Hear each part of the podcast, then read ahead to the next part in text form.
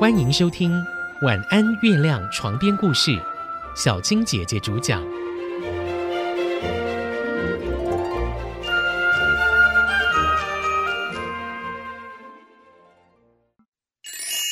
基督山恩仇记》第十一集：布局复仇行动。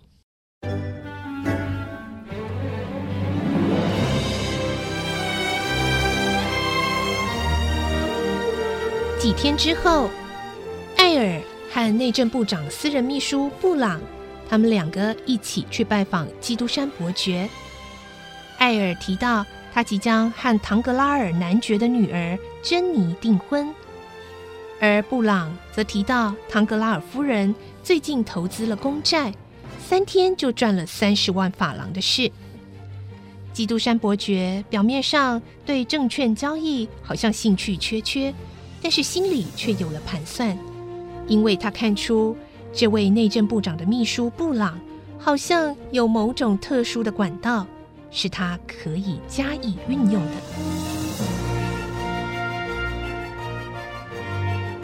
艾尔说：“对了，我的那位朋友你也认识的费南，他就快回来了。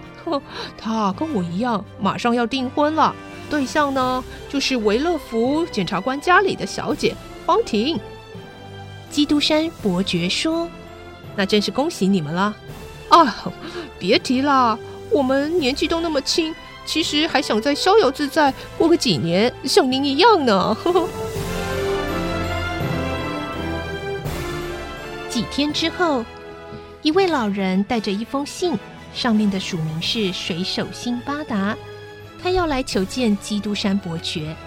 老人说：“我是康德少校啊，听说阁下为我找到我的儿子啊，失散多年，我又能够见到我儿子，真是太感激了啊！我可以见见我孩子吗？”基督山伯爵问了老人一些问题之后，带他来到一个房间，让他去接见另一个。也是带着辛巴达介绍信的年轻人。基督山伯爵看完了信，说：“安德里先生，你失散多年的父亲刚刚也来到这了。他非常有钱，每年的收入是五十万法郎。因为他工作上的关系，不能够一直留在巴黎照顾你，所以要求我为你在唐格拉尔先生的银行开一个户头。”每个月给你五千法郎，你现在可以去见你的父亲了。于是这一对父子就在一个房间会面了，而基督山伯爵在隔壁的另一个房间，从一个用来窥视的小孔来看这两人的一举一动。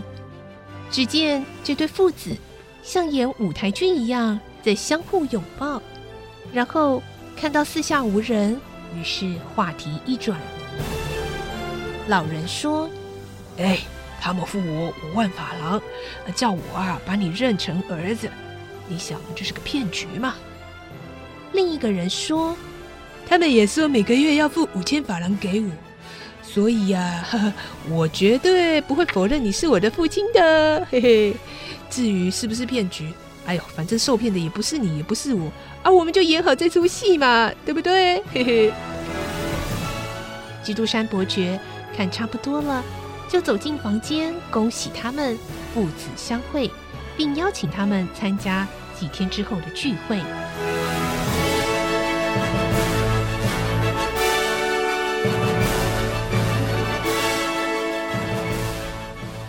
第二天，基督山伯爵又去拜访维勒福，想要邀请他们夫妻参加他的晚宴，但是他看到维勒福满脸愁容。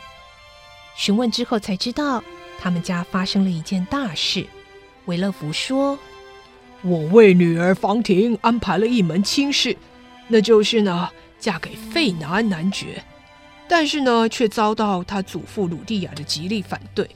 刚刚还找了公证人，修改了我女儿继承他财产的遗嘱啊。”基督山伯爵说：“呃，恕我冒昧啊，鲁蒂亚先生。”他不是中风吗？他怎么能表达他的意思呢？而费南，我见过他，是个很好的年轻人。鲁蒂亚先生会这样反对是有其他原因吗？维勒福回答：“一直以来，我父亲虽然中风，但都用眼睛和我们沟通。啊，他一直是拿破仑党的党徒，和费南的父亲伊南将军，他们政治立场是对立的。我就是为了解除两家的仇恨，才想撮合这两个孩子啊。”基督山伯爵说。我听说伊南将军是被拿党的人给谋杀的，也许鲁蒂亚先生反对这件事就是他的理由吧。不过，一件继承的婚事要是出了问题，我担心可能也会让人觉得对谋杀事件有怀疑跟谣言，对维勒福先生您是不利的。我想费南最近就要回巴黎了，我来找他谈谈，他应该不至于会因为。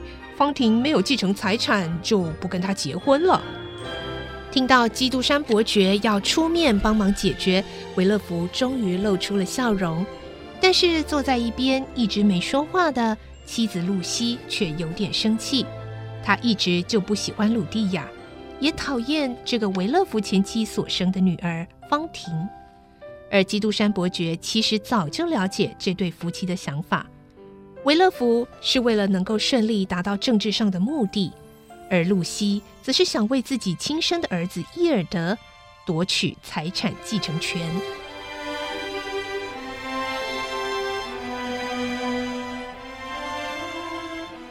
基督山伯爵最后提出了晚宴的邀请，之后他就告辞离开，但他并没有回家，而是来到巴黎郊区的一座无线电台。他收买了发报员，发了一则假的电报，而这则消息几分钟之后就传到内政部。内政部秘书布朗一发现，就立刻赶到唐格拉尔家，他要唐格拉尔夫人赶快把西班牙的公债全部卖掉。而在市场上，大家一看到唐格拉尔竟然抛售公债，行情立刻下跌。唐格拉尔虽然全部脱手。但是还是亏了五十万法郎。当天晚报登出了被监禁的前西班牙国王逃脱，重返西班牙，受到百姓群起拥戴的消息。大家都称赞汤格拉尔真的是有先见之明，脱手了那些公债，只亏了五十万。但是唐格拉尔才开心没多久，第二天的早报却又报道了。昨天的那则新闻竟然是电报误传。其实，西班牙公债不但飞涨，甚至还超过昨天的价格，于是害得唐格拉尔的损失达到一百万法郎。